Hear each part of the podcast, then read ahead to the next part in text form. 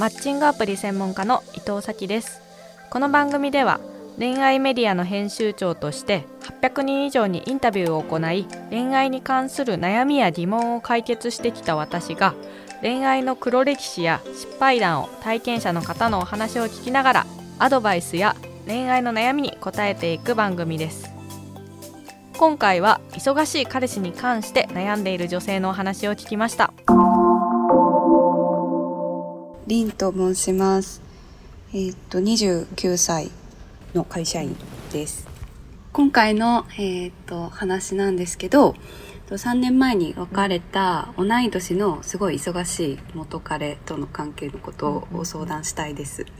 なんかもともと大学時代から知り合いで、まあ、卒業した後に付き合うことになったんですけど、なんか私はもう会社員やって4年ぐらい経ってて、で、彼は引率だったんで、まあ、ちょうどお付き合いと同時に働き始めたみたいな感じで、で、すごい彼の職場が忙しくって、結構ブラックな働き方がもう当たり前みたいな業界だったんで、まあ、すごいハードに働いてたんですけど、どんなとこだったんですか？会社業界というか。あ、出版社でした。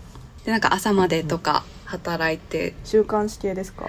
いや、なんかファッション誌、どんどんどんどん連絡が取れなくなっていって、その、あんまり距離が詰まる前にそんな風になってしまったので、うんうんうん私がどんどん不安になっていって全然仲良くなれてないのに連絡も取れないし、会えないしみたいな感じで病んでいってなんだろう気持ちを伝えたいにもタイミングがなくてうんうんうん。で彼が結構やらかしたタイミングこうデートをねぶっちしちゃったりとかもあったんですけど、その時に私が爆発してうん。詰めるみたいな感じうんにうん。なってしまったりして。うん。でなんかあんまりこうちょっといい雰囲気じゃなくなっていってで結構連絡さえ取れればとかまあちょっとなんだ会う予定があれば全然連絡なくても大丈夫だなと思ってたんでこうちょっと連絡欲しいんだよねっていう話とかもして会わない土日はもう1一往復ぐらいはするみたいなめちゃくちゃ緩いルールを作って。うん。で平日はもうそしたら連絡しなくていいしっていうルールを作ってたんですけど、私がめちゃくちゃ譲歩して。でもそれももう次の週から守られないみたいな感じで、結構それでさらにそうこのレベルのことも守ってくれないんだみたいな感じでさらに病むみたいな感じでしたね。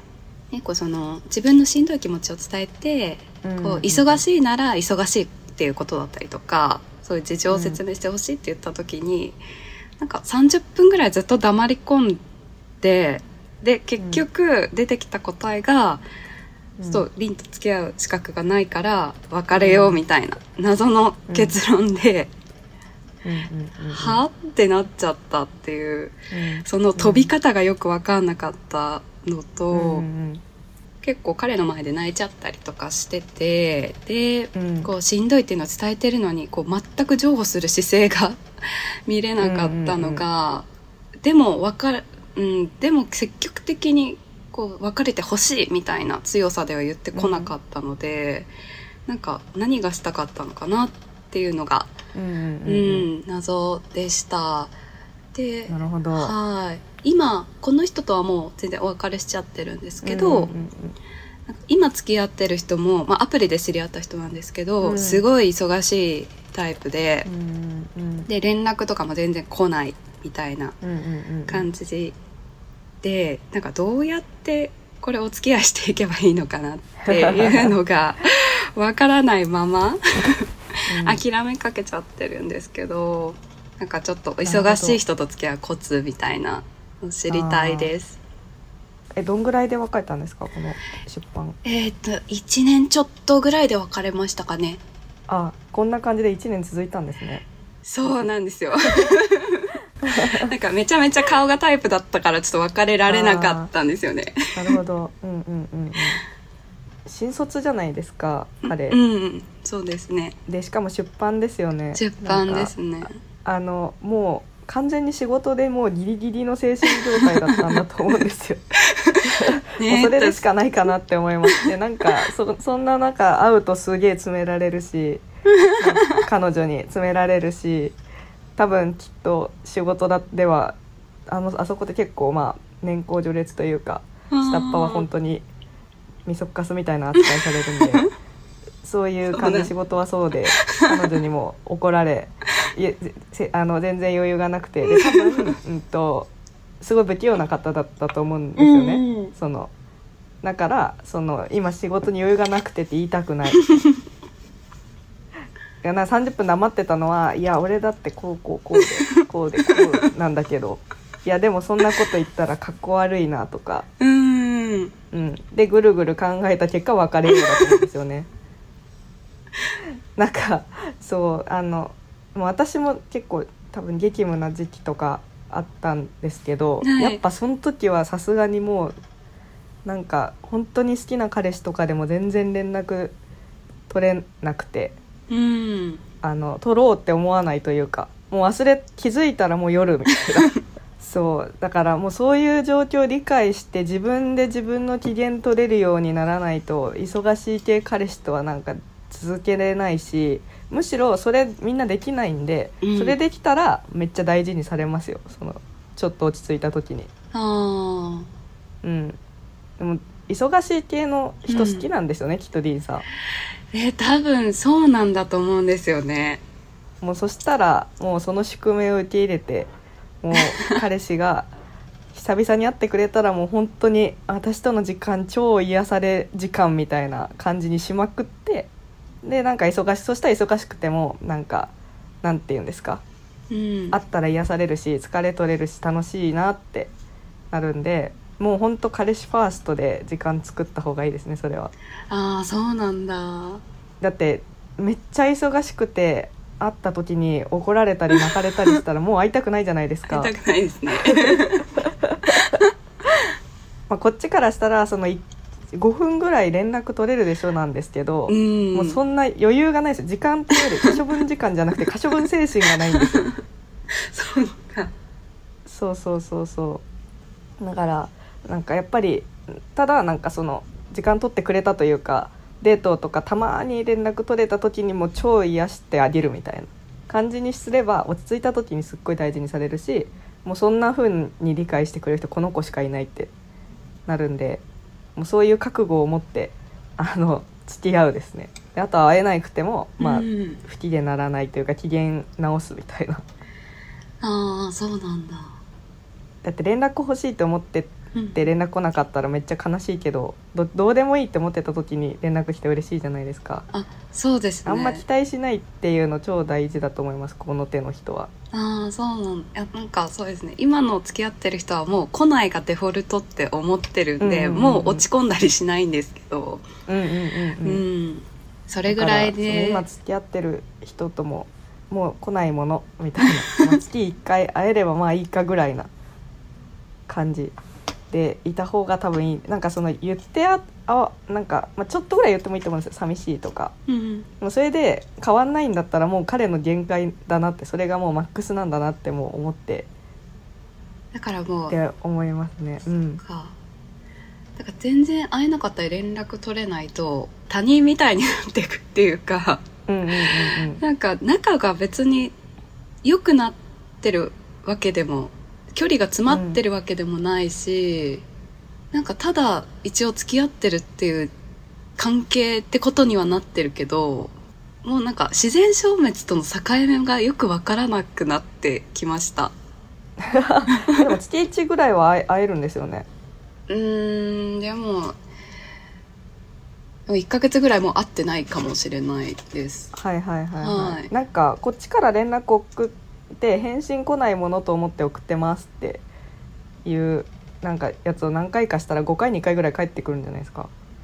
あそうですね。なんか2週間この間連絡返ってこなくて、で、うんうんうんちょっと心配だから一応なんかひとまずなんか返してみたいな感じで送ったらなんかその23日後ぐらいにこの2週間地獄でしたみたいな連絡が来たんですけど。うん、ううんん、その人とはどん今の人はどんぐらいなんですか？つ付き合って。あでも本当最近付き合ったばっかで。あ10うん、10月の終わりくらいかな付き合ったのは、うんうんうんうんはい。なるほど、まあ、だからもう会え会いたいって思うように行動するしかないですね。期待せずに。何も返ってこないと思ってもうギブし続けるみたいな。つらそれで疲れるんだったらもう別れた方がいいと思います 変わんないですよ多分こういう人。そうですよね。うん。でしかも激務の男性ってなんか激務の女性ってなんかしんどかったらまあなんかなんだろうな。逆に彼氏に甘えたいとかなるけど、もう違うっていうなんかやっぱ男はかっこつけなきゃいけないしあのそんな甘えるとか癒されるなんてこう器用にできる人ってなかなかいないから。うん。うんかまあ他に女がいるかですね。ああそうですね。まあでもいやなんか前の、はい。前のその引率の彼はなんか本当にあのインさんのことが好きで付き合ってる気がするんですけど今の彼はちょっと分かんないなって感じです。なんかでも家に何回か行ったことがあって、でどんな感じで生活してんのかを見て見てでなんかうん。本当にこの人仕事しかしてないんだなみたいな感じのこう感じを 受けてでアプリも10日でだったんですけどあったのが、うん。もうなんか有料会員終わってて、だからなんかあんまり他の女の香りはしないんですけどうんうん。まあだから土日も副業してる人で平日本業土日副業。なるほど。仕事が趣味って言い切ってるんですよね。うんうんうんうん。なるほどね、うん。もうそういう人と付き合ったらもう支えるっていう方向に持ってった方がいいんじゃないですか？もうそれぐらいの覚悟で。なんかそうそうお家行っていいんだったらお家で待ってるとかいろいろやり方あると思うんですよ。うん。ご飯作って待っといてあげるとかなんか、えー。まあ めんどくめんどくさい。ほらそういうことですよね。だからそれぐらいしないと無理ですよ。そういう彼氏は。そしたらもう全然忙しくない人と付き合った方がいいと思います。いああなるほど。うん。多分今その彼の優先順位とリンさんの優先順位が多分違うんで。いやそうですよね。仕事1彼女2か彼氏1仕事2みたいな 感じで、そうですね。今お互い1位じゃないから余計うに、ん、お互い お互い合わせないみたいな。お互いなんかなるほど、まあ、だったらいいじゃないですか。お互い1位じゃないんだったらもうそんなもんでいいかなみたいな。もう他に彼氏作ってうんなんか2人ぐらいいればいい,、いいんじゃないかな。なんか。忙しい人何人かでローテーションするっていういやだってねそんなそこまでしたくないうん。けど、向こうには本命なんかめちゃめちゃ大事にしてほしいみたいな。でも自分はしたくないだったらあんま付き合っててもしょうがないかなって思いますね。まあもう彼氏がは変えられないから自分が変わるしかないって思った方がいいと思います。あそうですよね。そうそう。連絡の連絡をしてって言ってもしてくれないんだったらもう変わんないからあとはもう自分が変わるしかないですね。うん。うん、なんか、まあ、別れるでもいいしじゃあもっとその忙しい彼氏がどうやったら会ってくれるかみたいな。なるべく会うコストを減らして会ってくれるにはどうしたらいいかみたいな。うん。のをもう超考え尽くすみたいな、えー、大変。すごい彼のことをもうすでに好きだったら多分それをやるエネルギーが湧いてくるんだなって思うんですけどアプリで知り合った人って好きになるまでなんかちょっと時間かかるような気がする？赤の他人だし。じゃあもういいんじゃないですか付き合う タイミングなかったなでいいんじゃない？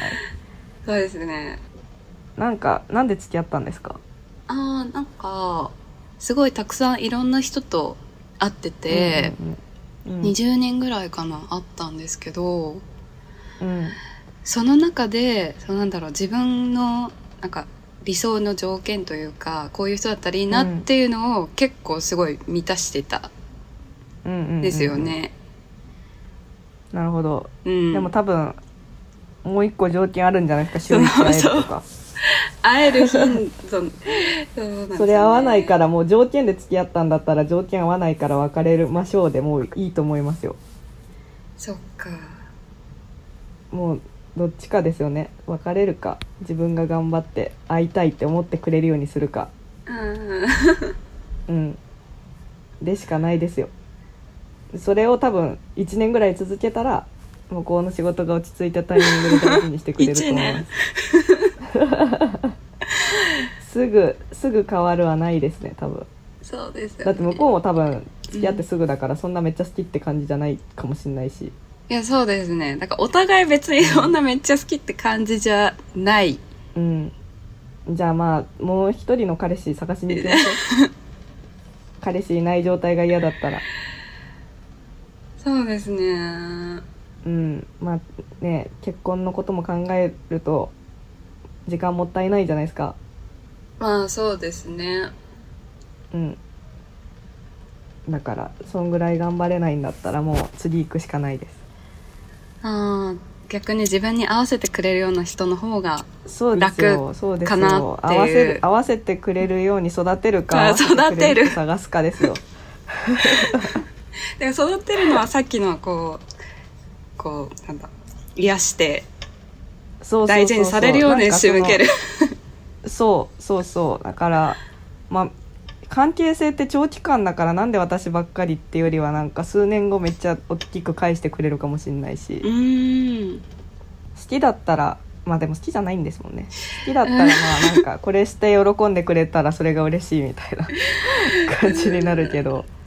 めっちゃ好きっていうわけではまあないんですけどまあまあそれ付き合おうって思うぐらいには好きなんですけど。ああまあね。私あの彼氏付き合った時に本当それこそ月1回会えるかどうかぐらいなええ感じでもう最初から、はい。だからもう会った時にもう超会いやすいようになんか考えるみたいな。でまあお互い大学生でお金もなかったんでなんかあのもうお金かかんないデートすごい探すとかなんかめっちゃ忙しいからとりあえず、まあ、大学一緒だったんですけど、うん。なんかそのお昼食べる時間だけでも一緒に食べたかったからお弁当を作ってええ行くとか。で昼ご飯食べる時だけでも一緒にいたいみたいな。のとかあとはなんかあの帰りんなんだろう全然家別方向だけど一旦彼の家まで一緒についていくとかやっ すごい。てましたよ。ちょっとそこまでのパッションはないかも。ねだからもういいじゃないですか。一旦付き合っといてもう一人探しに行くで。うん。でいいんじゃない？そうですね。あんまり彼に求めないで私も他の人と遊びつつなんか緩やかに関係を続けて、まあ、うまくいくタイミングがあればそれでいいし他の人そうとそうそう。しっかり付き合いたいって思ったら別れるみたいな感じで一旦保留のまま続けていこうかなと。うんそれがいいですよもう。あんまりそれは。深く考えずに。頑張ります。この番組は恋愛の黒歴史を聞きながらアドバイスしていく番組でしたが徐々に黒歴史よりも恋愛相談の応募が増えてきたので来週から番組をリニューアルします。